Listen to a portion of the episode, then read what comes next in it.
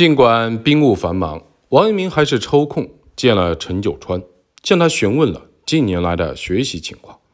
面对王阳明的询问，陈九川回答道：“今年体验得明明德，功夫只是诚意。自明明德与天下，步步推入根源，到诚意上去，再去不得。如何以前又有格致的功夫，后有体验，觉得意之成味，必先知觉乃可。以言子有不善未尝不知，知之未尝复行为正。豁然若无疑，却又多了格物的功夫。又思来，五心之灵，何由不知义之善恶？只是。物欲遮蔽了，须革去物欲，使能如言子未尝不知耳。又自疑功夫颠倒，与诚意不成片段。后问西渊，西渊回答：“先生为格物致知是诚意功夫，极好。”九川曰：“如何是诚意功夫？”西渊令再思体看。九川终不悟。请问，针对九九川提出的问题，王阳明回答说：“有无格物，并非取决于外在，而在于意的志向之处。身、心、意、知、物皆为一体。”听了王阳明的解释，陈九川释然顿悟。在王阳明看来，心无动静，专一与静坐，反而将心分为了内外。所以，讲说了动处的功夫的世上磨练之要。后来，王阳明又批评湛甘泉，将格物的物换成了理，还留有朱子学的格物穷理之处。此外，虽然心即理可以展现陆象山之学的蕴奥，但王阳明也批判了陆象山之学略略显粗鄙。之后，对于陈九川提出了有关陆学的问题。王阳明回答说：“ 怜惜明道之后，还是象山，只是粗些。然他心上用过功夫，与揣摩医法、求之文意自不同。但细看有粗处，用功就当见之。”上述陈九川对王阳明的提问里提到了“心之灵”一词。之前王阳明之学都是以诚意为宗，但在陈豪之乱、张忠许泰。之变中，王阳明开始坚信心之灵，最终提到了致良知。正德十五年，陈九川到赣州的时候，王明有一次对他讲明致良知是学之头脑。有关此事，后文会另有叙述。因为达到了将致良知看作学之头脑的境界，所以王阳明才改写了《大学》古本的初序。其后，嘉靖二年，五十二岁的王阳明在写给门人薛侃的书信中说：“程昱自救最急，只缘清傲二字累倒，足之用力恳切，但知得清傲处，便是良知。至此良知，除却清傲，便是格物。致知二字，是千古圣学之秘。想在前史终日论此。”同治中尚多有未彻，今于古本序中改术语，颇发此意。然见者往往亦不能察。今既一指，幸孰谓？此是孔门正法掩藏，从前儒者多不曾悟道，故其说足入于之理。如此一来，王阳明修改《大学》古本初序的理由和年代。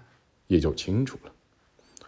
据此来看，王阳明向门人讲说致知乃学之宗旨，千古圣学之秘蕴，是他身处赣州之时的事情。但从王阳明写给薛侃的书信来看，当时王阳明因兵事纷扰和身体虚弱，转而注重思想的修为，所以从这时起，王阳明对心之体的观念也开始渐变得坚定。尤其是在平定陈好之乱以后，这种观念最终变得不可动摇。在面对陈豪之乱和其后张忠、许泰之变带来的苦难，以及自己的新学说遭到诸子学者的非难指责时，王阳明开始对良知抱有绝对的信心，强烈的感知到致知正是学之宗旨。在上述的书信中，像在前时终日论此，同志中尚多有未彻这一句话。值得读者留意，我们后面还会具体的论述。此外，在嘉靖三年写给黄冕之的书信，王阳明写道：“所是格物说修道著，成何不避之胜？切身见悚，然非千列之所敢望于足下者也。切其为说，易于必见，微有未尽。”何时合并？当悉其意。愿切勿以示人。由此来看，对于之前是与黄勉之的格物说修道著，王阳明似乎还有不太满意的地方。虽然王文成公全书中并无信里所提到的格物说和修道著，但其所言修道著，或许便是王文成公全书卷七文录四中的修道说。该说是在正德十三年提出的，同时也是将诚看作学之宗旨，解说中庸修道的学说。如果真是如此，自将致良知看作学之宗旨后，王阳明便不再将诚意看作学之宗旨。从上述书信的后文中，我们可以查知，王文成公全书中收录的《大学》古本序是由旧序。三次改写而成，古本之事不得已也。然不敢多为此说，正恐葛藤缠绕，则枝干反为蒙毅耳。短序一长三义其稿，时刻其最后者。今各往一本，亦足以知初年之见，未可据以为定也。此外，嘉靖元年。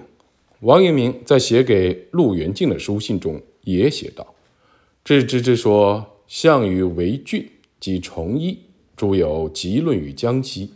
近日杨世明来过，一长一急，颇为详细。今元忠、宗贤二军复往，诸军更相与细心体究一番，当无余韵矣。”王阳明自得良知说。其后遭遇苦难时，其思想越发变得深切。嘉靖五年，王阳明在写给邹东坡的书信写道：“必遭家多难，功夫极费力，因见得良知二字，比旧愈加亲切。真所谓大本达道，舍此更无学问可讲矣。”上文中的家多难，是指嘉靖元年其父龙山亡故。嘉靖四年，痛失夫人朱氏，在这段时间里，王阳明自己的体弱多病，而世间针对王阳明的非难指责，也变得越发的嚣张起来。